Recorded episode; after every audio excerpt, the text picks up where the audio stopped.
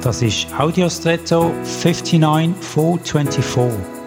Hallo und schön hast du eingeschaltet.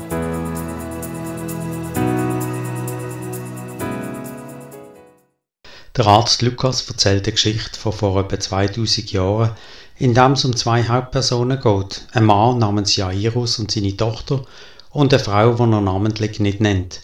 Jetzt ist es kulturell erklärbar, dass aufgrund von der damaligen sozialen Gefüge Frauen weniger gegolten haben und darum auch nicht mit Namen genannt worden sind, eben wegen ihrer geringeren Bedeutung.